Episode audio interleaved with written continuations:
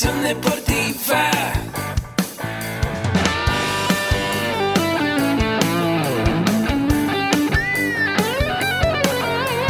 Yo soy Ahmed. Somos guerreros. Hola, bienvenido a la Asociación Mexicana de Educación Deportiva. Soy el doctor David Lezama, presidente de AMED, y es para mí un gusto darte la bienvenida a estos podcasts. Este programa está diseñado para compartir contigo conocimientos de los temas que nos apasionan a todos los que amamos el físico-constructivismo y el fitness y queremos mantener un estilo de vida saludable. Hablaremos entonces de entrenamiento, de nutrición, de suplementación, de farmacología y de un tema que cada vez toma más importancia, el marketing deportivo digital.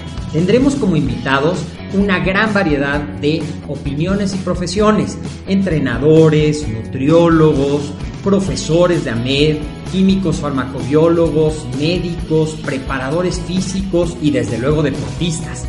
Sus historias, consejos y testimonios te ayudarán a aumentar tus conocimientos y desde luego también tu número de entrenos de clientes, haciendo más exitosa y profesional tu profesión de entrenamiento deportivo.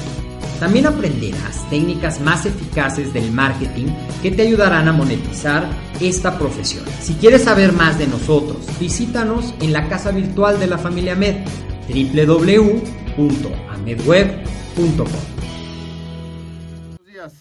¿Cómo están? Muy buenos días. Bienvenidos a una emisión más de su podcast Mentores para Entrenadores. Aquí, ahora, el día de hoy, con una gran visita, un gran amigo, ingeniero Agustín Alarcón, que nos tiene un tema preparado muy padre y muy eh, recurrente. Muchas preguntas eh, que nos llegan sobre este tema. Entonces, bueno, pues es muy importante eh, esta parte que, que, que, vamos a hablar el día de hoy. Eh, entonces, bueno, pues bienvenido, eh, ingeniero, buenos días, ¿cómo se encuentra el día? Hola, ¿qué tal? ¿Qué tal a todos? ¿Cómo están? Buenos días. Pues bien, este, muchas gracias, Jorge, gracias por la invitación. ¿Cómo están todos el día de hoy? Muy bien, excelente, excelente. Perfecto, súper, súper padre. Bueno, pues hoy tenemos un, un, tema muy padre que va a ser, eh, vamos a hablar algo sobre el entrenamiento personal, pero sobre todo nosotros como entrenadores. ¿Qué es lo que nosotros necesitamos como entrenadores para empezar a hacernos una marca personal?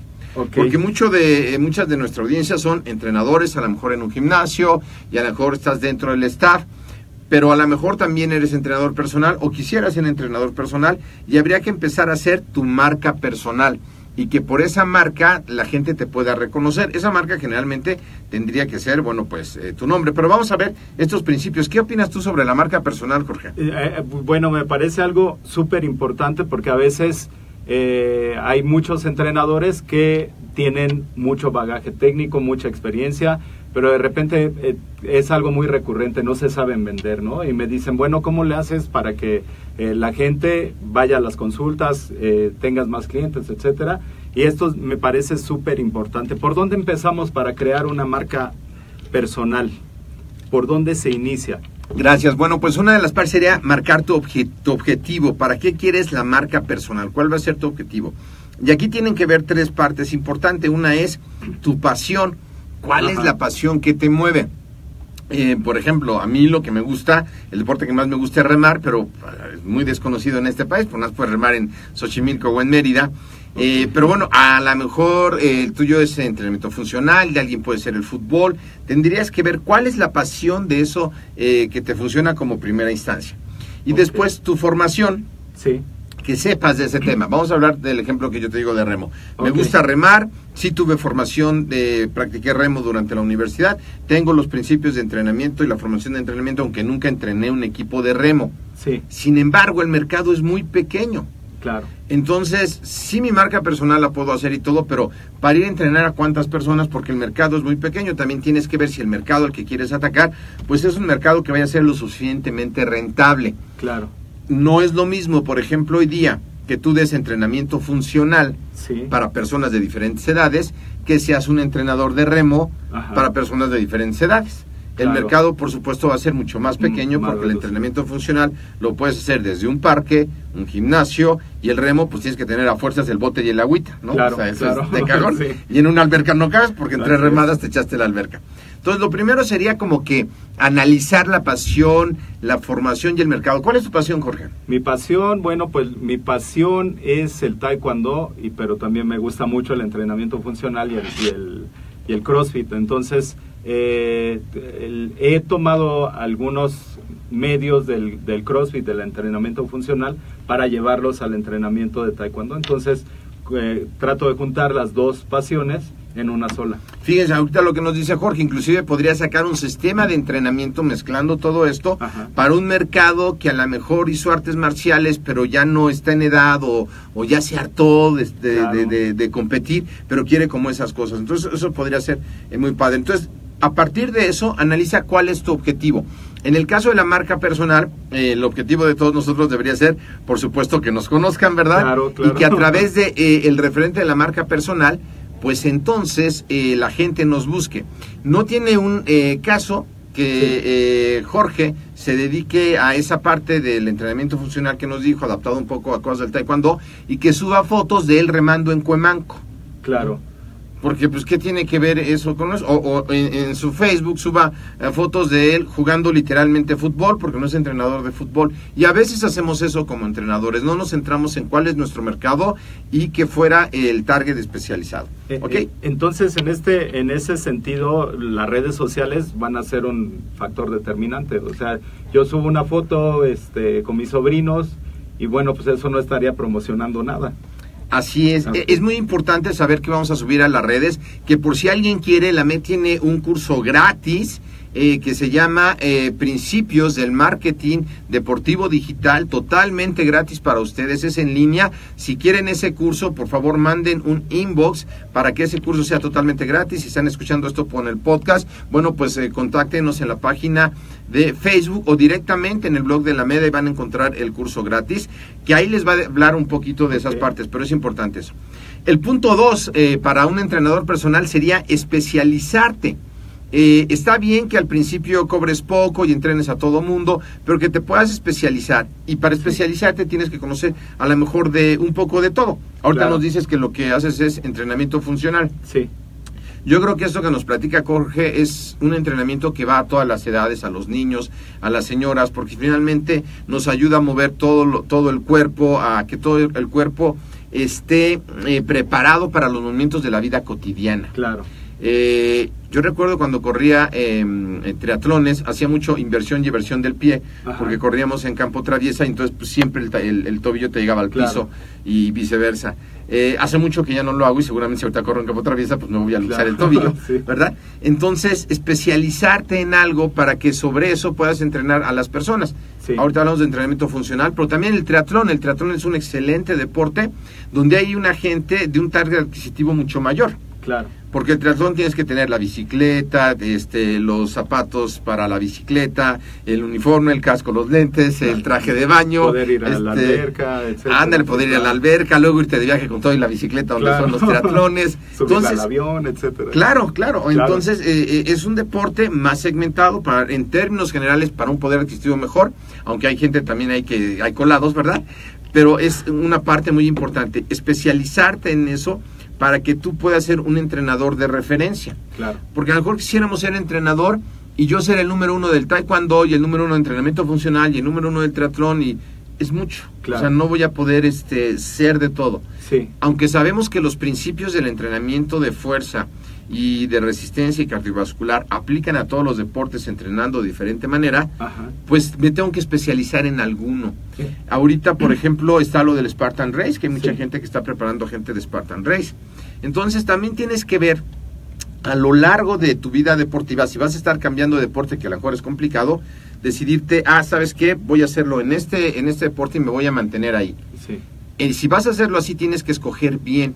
Porque te pudieras meter a un deporte que sea una moda y no desaparezca, pero baje. Claro. Por ejemplo, bueno, para ser entrenador de spinning, pues no hay así como, digo, sí puedes ser entrenador de spinning, pero en lugar de ser entrenador de spinning, pues mejor es entrenador de bicicleta, de montaña o de ruta. te especializas en bicicleta. Claro. Y a lo mejor alguien que eh, va a hacer triatlón, y de hecho así es, Sí. tiene un entrenador para natación, tiene un entrenador para bicicleta y tiene un entrenador para correr. Y además tiene su nutriólogo y, Sí, sí, y- sí, y su fábrica para pagarse todas estas cosas. Entonces esa sería como una parte importante, George, esa parte de la especialización. Sí, eh, dentro de estos, dentro de estos pasos que estamos viendo, eh, después de la, eh, ya, ya sé cuál es mi pasión, me especializo en una disciplina, ¿cuál sería el siguiente paso para, para crear este, eh, ya este perfil y ocuparlo en las redes sociales y, y- e implementar? serían los detalles. Y en los detalles tiene que ver que tengas una eh, página de Facebook y una página de LinkedIn o LinkedIn, eh, eh, que también se conoce así, donde tú tengas tu perfil profesional de quién eres y qué haces. Claro. Y si tienen uno personal, yo les sugiero que el de su nombre completo lo hagan con el perfil profesional de entrenador. Y ya si tienes el otro, pues lo hagas con otro Claro. nombre y ahí te pones las fotos de las jarras que te pones con tus cuates y todo. Pero como no mezclarlo. Aunque Sí. todos sabemos que somos seres humanos que vamos a hacer cosas, si yo voy a buscar un entrenador, sobre todo hoy día yo pudiera contratar a alguien en línea por referencias de lo que la gente dice de él en, en su página personal o en su página empresarial. Entonces es importante eso. Otra parte Sí. importante es tener eh, tu tarjeta, que puedes tener tu tarjeta física todavía si tú quieres, o puedes tener tu tarjeta de teléfono para que la gente, tu código QR, para que la gente Ajá. escanee el código QR y lo lleve directamente a tu página o a tu teléfono. Pero es más importante aún Sí, que si tú tienes contacto con personas eh, presencialmente, o sea, fuera de línea, pues eh, sí es bueno a veces darles tu tarjeta, pero yo no soy un partidario de eso porque a menos que te la pidan, claro. la van a tirar. Entonces, ¿qué es lo mejor? Pedir tú los datos de las personas y decirle, oye, pues este, te voy a hablar Yo por teléfono, gracias, todo. O le pides tú una tarjeta Claro. a él, claro, y, Sí. ya en la tarjeta tú ahí pones los datos.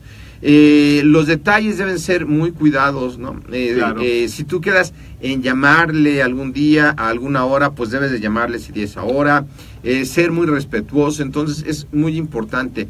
Así que la tarjeta personalizada o el QR personalizado va a ser muy importante a la hora de que tú quieras manejar tu marca personal. En esta parte se podría decir que también podemos segmentar de acuerdo la- a las redes sociales que voy a ocupar. Le decía a mi hija, oye, ¿tú sabes manejar el Smart Chat? Y este me dijo, sí, pero te van a llegar puros alumnos que quieren salir con la cara de perro y todo eso. y le dije, pero finalmente es un grupo que está ahí y que puedes eh, promocionar para que no vayan ellos, pero los van a llevar sus papás, etcétera, ¿no? Entonces, cada una de las redes sociales se tendría que segmentar. eh, nos enfocamos más en una. ¿Cuál, cuál sería Sí, aquí eh, para eh, buscar eh, el es difícil si no eres una empresa y si no tienes personal, es difícil estar presente en todas las redes sociales porque demandan mucho tiempo. Entonces tendrías que escoger cuál es la red donde hay más eh, gente que va a elegir tu producto. Eh, en especial, yo creo que la red donde debemos de estar todos es eh, Facebook Sí. y eh, LinkedIn. Eh, eh, Instagram y em, la de Snapchat son eh, redes que demandan mucho tiempo y que los resultados, eh, a mi modo de ver, puede Sí. ser que sea diferente, son mucho menores. Pero claro, nosotros somos una empresa que hacemos una publicidad masiva y que nos dedicamos a la educación eh, continua y semipresencial de la licenciatura y de otras cosas, pero alguien a lo mejor que no tenga presupuesto pudiera empezar por ahí. La ventaja que Claro. tiene Instagram, que lo van a poder ver en el curso, es que llega a todo el mundo cuando pones tú el, el mensaje. Sí. Pero demanda mucho tiempo. Realmente el Instagram es, es como un TV Notas, los que leyeron. TV Notas, pero, pero virtual. El punto cuatro, muy importante, es ser aspiracional. Que la gente eh, se quiera ver como tú. Y bueno, Claro. eh, a lo mejor si alguien aquí tiene 53 años y me ve en buen estado, espero que sea aspiracional. Sí. este, pero lo cierto es que sí, sí me puedo agachar y puedo hacer muchas cosas que mucha gente de mi edad ya no puede hacer.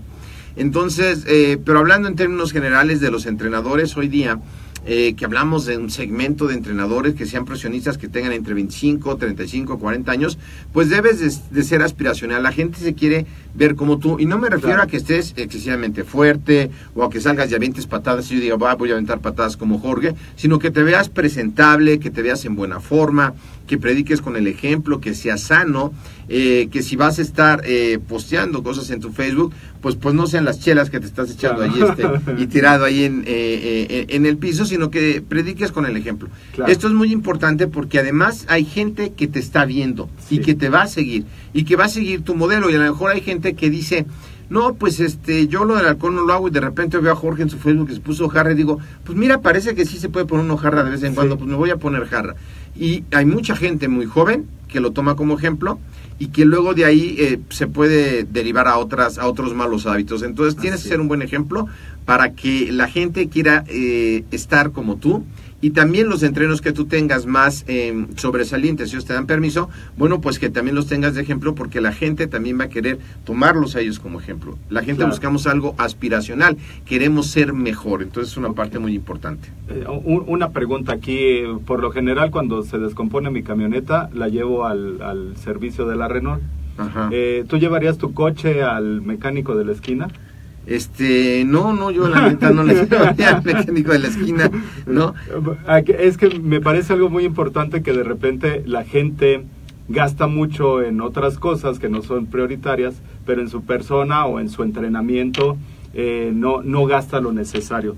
Aquí, eh, ¿cómo, cómo confiamos eh, con la gente ese trabajo y decir, bueno, te estoy cobrando porque sé lo que estoy haciendo y sé, cómo lo estoy manejando y bueno, no te voy a cobrar tres pesos, eh, tampoco te va a cobrar mil o tal vez sí, Eh, pero bueno, eh, que este trabajo esté direccionado en proporción a tus conocimientos, habilidades y destrezas. Sí, mira, ese punto es muy importante, que es el 5, confía en tu trabajo y en el de los demás. Y aquí tendríamos que hablar que cuando tú vas a entrenar a una persona, antes siquiera de decir el precio, uno debería de hablar de lo que voy a hacer por esa persona.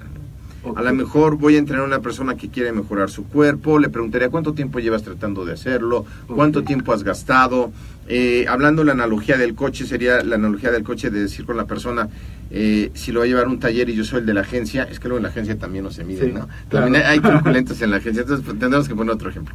Pero bueno, una de las partes es que tú como entrenador seas honesto y Sí. que le expliques el valor que tiene el que tú lo entrenes bajo los principios académicos y experiencia que ya tienes Claro. y que no es igual que lo pueda entrenar alguien que no tiene los conocimientos profundos, sobre todo a lo mejor alguien que eh, es entrenador eh, por algún diplomado y no ha estudiado a fondo, pudiera entrenar a las personas clínicamente sanas, Sí, pero no a las personas con una eh, enfermedad crónico-degenerativa. claro. Y si hay alguien que no sabe, yo llego con hipertensión y tengo colesterol y triglicéridos en la sangre hasta el cielo, y entonces el cuote, además de ponerme a brincar, después de ponerme a brincar, me pone a hacer levantamiento de poder, pues es muy probable que yo iba a tener una embolia. Sí, Entonces, ¿cuánto cuesta el tratamiento de una embolia y cuánto cuesta eh, el costo? O sea, porque además muchas veces no es reversible. claro. Eso es mucho más caro lo que yo vaya a invertir. Son cosas en las que tenemos que hacer conciencia. Ahorita que me decías del coche, ¿por qué yo no lo llevaré a- al de la esquina? Pues en la agencia hay eh, una garantía. Claro. Eh, y yo sí puedo hacer que alguien revise el coche saliendo de la agencia a ver si le cambiaron las piezas que se le cambiaron, porque pudieran ser que no.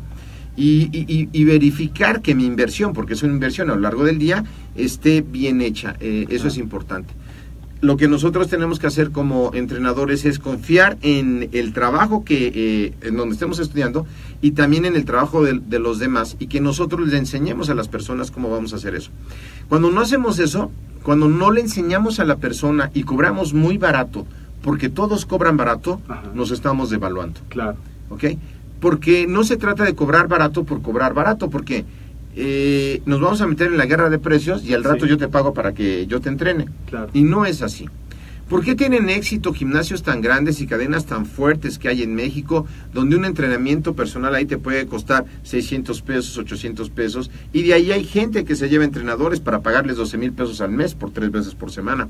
¿Por qué hay ese tipo de cosas? Porque hay gente que sí valora ese tipo de situación. Claro. ¿Por qué la valora? Porque es consciente, sabe que si no lo hace, bueno, pues le va a afectar en su salud. Claro. Muchas veces cuando no somos conscientes de eso, pues hacemos esas cosas, ¿no? Así es. Comamos barato. Entonces, eh, lo que habría que hacer es confiar, es eh, evangelizar, educar a las personas para que las personas les sea de utilidad, que sería el punto 6. Ok, dentro de este, dentro de este punto 6, de ser que, que sea útil para las personas, que tenga, eh, no, no nada más en la parte física, yo creo que tiene que ver con la, la esfera psicoafectiva y socioafectiva, y esta parte física, motriz también. En, en ese sentido, aquí, eh, ¿cómo, ¿cómo haríamos nosotros como entrenadores para poder eh, llegar a, mejorar esta parte física, esta parte emocional, digamos, espiritual y esta, esta parte afectiva? Pues mira, un- una de las cosas importantes es em, la gente hoy día, eh, más allá de los deportistas eh, amateur para algún deporte o los de alto rendimiento, en términos generales en las ciudades, estamos yendo a hacer ejercicio para mantenernos sanos. Sí, ¿Qué es lo que quiere alguien cuando busca un entrenador personal? Pues quiere mantener o mejorar su estado de salud. Otra cosa que quiere hacer es ahorrar dinero claro. y otra cosa quiere decir es ahorrar tiempo. No por eso hay que cobrar barato, hay que Sí. cobrar el valor que debe ser. Claro. Pero ¿qué es ahorrar dinero? Que si tú haces ejercicio de esta manera, de la manera correcta, te vas a meter saludable, vas a ahorrar en medicinas y vas a tener- una mejor calidad de vida. Y eso no tiene un precio, eso tiene Sí. un valor, no tiene un precio. Eh, ahorrar tiempo. Un entrenador personal puede ir a tu casa, puede ir a donde quieres de verlo, no necesariamente un gimnasio. Y eh, yo te voy a dar, yo entrenador personal, te voy a dar todos los recursos para que entrenes ahí conmigo, que sea un entrenamiento divertido, puedes llevar a tu pareja, a la mejor, o a tu esposa, o puedes ir con un amigo, porque no solamente es un entrenador personal uno a uno. Muchas veces yo contrato un entrenador personal, yo durante muchos años que hacíamos triatlón junto con un amigo, pues contratábamos, contratábamos uno para los dos, Claro. y, pero a cada quien le hacía su plan, aunque entrenábamos juntos, Sí. cada quien tenía sus Su- pesos y todo. No, no le hacíamos caso, pero nos daba cada quien nuestro, nuestras cosas. Entonces, tenemos que ser útil para los clientes, Eh, dando mayor valor por el dinero que pagan. Ok, te pagan por entrenar, si ya tienes conocimientos de nutrición y no son clínicamente eh, enfermos y no están sanos, pues si sabes qué, este es el plan alimenticio que yo te sugiero. Claro. O sea, le estás dando un valor adicional de, de esa cosa. O, o, eh, ¿sabes qué? Pues mira, son cuatro sesiones al mes, yo te voy a regalar este, una sesión cada X sesiones. O sea, Sí, sí, sí. darles valores eh, agregados para ahorrarles eh, dinero, aumentar el bienestar y también tiempo. En el tiempo quiere decir el tiempo específico, sabes que nos vamos a ver a tal hora, vamos a acabar a tal hora, porque la gente tiene muchas actividades. Claro. Eh, yo conozco entrenadores que si no llegas eh, a las consultas ya te cobran y ya no te atienden, ¿no? Es una posición así como muy radical. Claro. Ya están ah, peor que médicos, ¿no? Entonces, Sí. eh, yo creo que debemos de bajarle tres rayitas eh, muchas veces nosotros y ponernos en el lugar de eh, Del el cliente, entreno, claro. Del cliente. El cliente nunca se va a poner en nuestro lugar, porque para Ah, eso paga. Por eso ¿no? paga, sí, Eh, entonces es No, pero algo hay, que, hay que entenderlo, ¿no? O sea, Así en es. la ciudad que vivimos a veces es complejo no llegar a una cita. Y tal vez, bueno, pues si uno tiene un, este, una personalidad roja, pues dice, ya voy para allá. Ay, mira, me encontré, este, no sé, un, un puesto de fruta y chin, ya no llegué. Ay, se me olvidó que tenía que llegar temprano y adiós. Y entonces, claro, ahí puedes poner, ahí tu- eh, claro, poner eh, eh, un reglamento antes de empezar a entrenar. ¿Sabes qué, Jorge? Yo te voy a entrenar y yo soy muy puntual, eres puntual, sí. ¿Qué te parece, Jorge? Si yo llego tarde, pues me pagas la mitad de la sesión nada más. Y si tú llegas tarde, pues entonces también ponemos una sanción para que los dos realmente seamos Claro. este, formales. Y hablarlo, hablarlo con el cliente a ver qué, qué opina para que también se comprometa, por ciertamente eh, es tiempo. Pero tenemos que generar esa comunicación y esa comunicación además debe de quedar por escrito. Y eso lejos de ahuyentar al cliente, va a decir, ¿sabes qué? Pues es un Claro. que está bien porque igual se va a descontar él si llega tarde, ¿no? Sí, Igual claro. me descuenta a mí porque yo llego temprano, Así o sea, es. un compromiso de los dos de que hagamos las cosas bien. Así Entonces es una y- parte muy y en, importante. en esa parte iríamos al siguiente punto, que sería cómo generar esta confianza. O sea, ya, ya generé esa empatía de decir, bueno, pues llegué tarde y, y está bien, ¿no? Te atiendo otro día o este tenemos esta, esta pauta. Pero ¿cómo genero confianza apar- aparte de esto? Generar la confianza eh, hoy día, pues eh, tiene que ser a través de los medios, em, de los medios que, virtuales. Y la plataforma ahorita, eh, la MED va a tener después su espacio de eso, pero ahorita la que te puede convenir es LinkedIn, donde LinkedIn es una plataforma, generalmente es poco usada por los deportistas, lo usan más los po- deportistas de elite, donde viene tu currículum vitae y tienes Ajá. que poner qué puedes hacer por las personas. Ahí tienes que poner, ¿sabes qué? Yo te puedo ayudar a mejorar tu condición cardiovascular, yo te puedo ayudar a que tengas esto, lo que has estudiado, cuál es lo que te respalda, a quién le pueden preguntar por ti.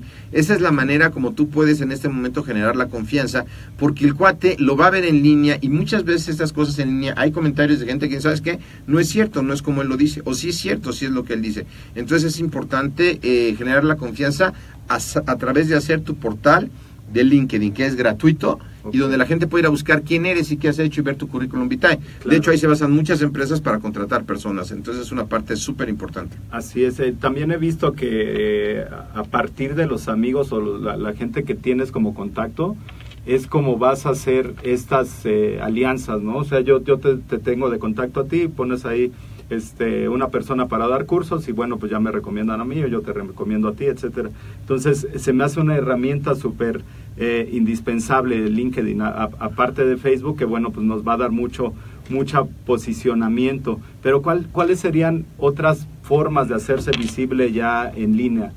Pues en línea, eh, aunque todavía no es muy socorrido en nuestro país eh, el Twitter, Ajá. o lo es para cosas políticas, pero bueno, aquí en Instagram sin dedicarle gran tiempo, a lo mejor poner información de valor, por ejemplo, si tú tienes una cuenta en Instagram, en el Snapchat es súper rápida la cosa, está como complicada, pero en Instagram sí a lo mejor postear algo, ¿sabes qué? El entrenamiento cardiovascular trae beneficios del corazón y puedes poner este el link a tu sitio eh, de Facebook o de internet si tienes, Sí. donde tengas más explicación sobre eso. Los eh, links en Instagram no están vivos, quiere decir que si el cuate le da clic, no lo lleva ahí, la gente lo tendría que copiar y ir allá. Eso casi no lo hace la gente, porque le da flojera. Entonces en Instagram ustedes lo que están viendo, pero puedes empezar a publicar cosas de contenido eh, donde también puedas preguntarle a la gente, eh, pregúntame, ¿no? Por ejemplo, puedes, tú pudieras decir, ¿sabías que eh, el acondicionamiento físico es bueno, voy a inventar, Sí. para dar eh, patadas más fuertes y más rápidas? Sí. Eso se logra a través del ejercicio, no sé, voy a decir otra Ajá, barbaridad, sí, de clinches, de clinches. ¿Quieres más información? Mándame un inbox. ¿ok? Ok. Y cuando te mandan el inbox, le das información sobre eso, no, no te vendes. La cuestión es dar contenido o no lo mandas por inbox, eh, pregúntame y ahí mismo puedes Ahí poner contestas. la respuesta. Siempre hay que, eh, se llama call to action, Ajá. es un llamado a la acción, terminar tus posteos solo con una pregunta. ¿Sabes qué? Estoy aquí en la clase de taekwondo, aquí con Pumitas y estamos todos haciendo equipo. ¿Tú en tu escuela hacen equipos? ok. O sea, la cuestión es terminar con preguntas para, eh, Para- fomentar una interacción, Ok. a menos que no quieras que haya interacción. Claro. Muchas veces en los posteos de la MED que nosotros hacemos, como institución educativa no generamos una interacción, solamente publicamos cosas que vienen en bibliografías, que Ajá. vienen en estudios, y esta es la información que existe. Ok. Eh, sí podríamos preguntar a la gente qué opina y todo. No, a veces no lo hacemos por si crearían debates, alguien puede estar a favor de uno en contra de otro. Entonces, eh, esa ya no es labor de nosotros como AMED decidir pues quién tiene la razón o quién no, Claro. sino estos son los hechos, lo que nosotros estamos diciendo, como el día de hoy que estamos dando 10 tips que no son los únicos y que puede haber más y pueden ser diferentes y alguien puede estar de acuerdo o en desacuerdo, pero al final del día es una información que los que están en esto y no han estado en estos canales puedan empezarlo a hacer. Claro, que Entonces es algo importante. Y también poner cosas que te interesa, qué te interesa hacer en tu tiempo libre, en el Facebook. Ajá. Decíamos que las chelas y esas cosas no, Sí. pero sí si sales, este, qué te gusta ver, qué estás compartiendo con tus amigos del ejercicio, o sea, esa parte para que empieces a generar una comunidad también de gente que, que te, le guste lo que estás haciendo y que estés posteando cosas eh, de valor para ellos. ¿no? Ok, y, y en la parte que no es tan online, ¿cómo, cómo nos podemos promocionar? ¿Qué, qué es lo que podemos hacer? Fíjate que aquí es algo muy importante. eh, la parte offline es muy buena, es de mucho menos alcance, por supuesto. Entonces yo aconsejo ir a todos los congresos que tengan que ver con tu especialidad. Ok, Si es taekwondo, es taekwondo, pero no es taekwondo, es acondicionamiento, es entrenamiento funcional. O sea, todos los de entrenamiento funcional, pero igual vas a un taekwondo para ver que hay una nueva patada Ajá. y voy a volver a inventar. A lo mejor Sí. es una clase donde lleve, lleve patadas, golpes, este levantamiento de la polea rusa, de- o sea, de, Claro. este, de la pesa rusa. Y ya creas algo, pero vas a los congresos para ver qué está viendo de nuevo, qué están haciendo. Acabamos de tener el congreso de Biointegra por parte de Ingeniería Educativa que estuvo súper bien. Vino gente de muchas partes, de vino gente de Brasil, vino gente de eh, Cuba, eh, grandes ponentes de la, de la CONADE con doctorados.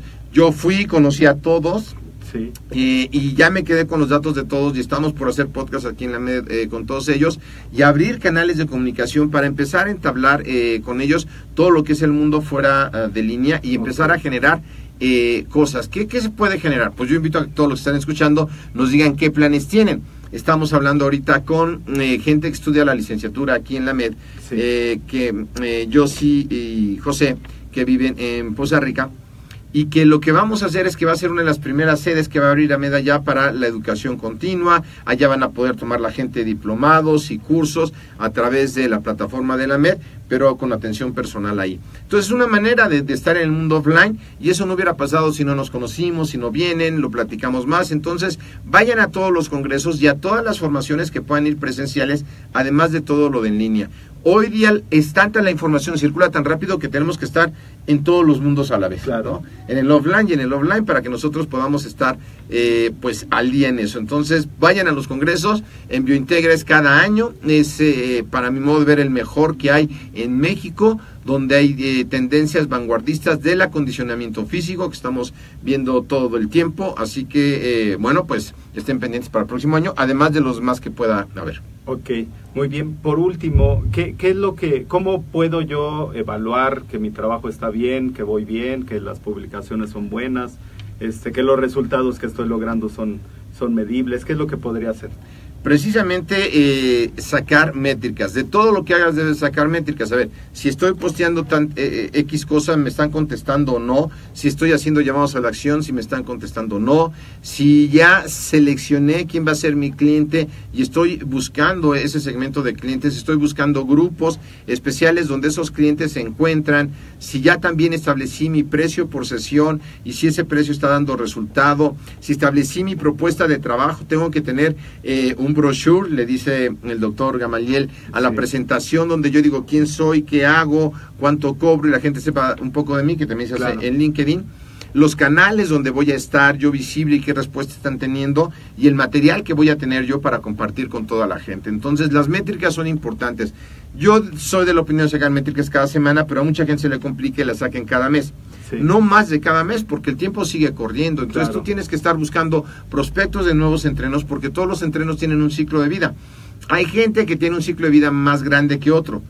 Ya quien tiene un, un año con un entrenador es mucho tiempo. No sí. por el entrenador, porque la gente ya se aburrió de ese deporte y sabes que ya puede hacer otra cosa, se cambió de casa. Claro. Y si tú nada más te quedas con los entrenadores que conociste, el negocio se te va a acabar. Sí. Entonces es importante que eh, constantemente estés conociendo más personas y estés haciendo más cosas para eso. Excelente, excelentes consejos. Eh, pues muchísimas gracias, ingeniero Agustín Alarcón. Eh, vamos a poner en las notas del, del programa cada uno de estos 10 pasos para poder generar tu marca. Hay que llevarlos a cabo y bueno, pues también eh, el curso que mencionaba lo vamos a tener en las notas del programa y si a alguien le interesa, pues mándenos un inbox y bueno, pues ahí, ahí lo, se, los, se los pasamos, ¿no? Pues muchísimas gracias. ¿Y cuáles serían las formas de, de contacto para, para poder seguir interactuando contigo? El Aikido, no, las formas de... eh, pueden escribirme a mercadotecnia.amedweb.com, también mi Facebook, Agustín Alarcón Arce, y eh, también pueden dejar alguna nota aquí en el programa, y también va a estar aquí el link de eh, el podcast para que ustedes puedan entrar directamente a SoundCloud y estén en contacto con nosotros directamente. Eh, tomen el curso gratuito de Introducción al Marketing Deportivo Digital de la MED. La verdad es que les va a servir, servir mucho. Si tú hoy día no estás en línea, sí existes, ¿no? Porque pues aquí estás, claro. te puedes tocar, pero no vas a existir en el mercado en un futuro. Así que eh, nos ha costado trabajo. Eh, yo a mis 22 años me costó trabajo adaptarme a esta idea, pero es importante, así que los invitamos a eso. Claro. Muchas gracias, Jorge, por la al invitación. contrario, muchísimas gracias y bueno, pues estamos ahí como siempre al pendiente. Gracias a todos los, los amigos que nos visitaron, que nos vieron el día de hoy y bueno, pues toda la información estaré aquí en las notas del programa. Muchas gracias. Saludos.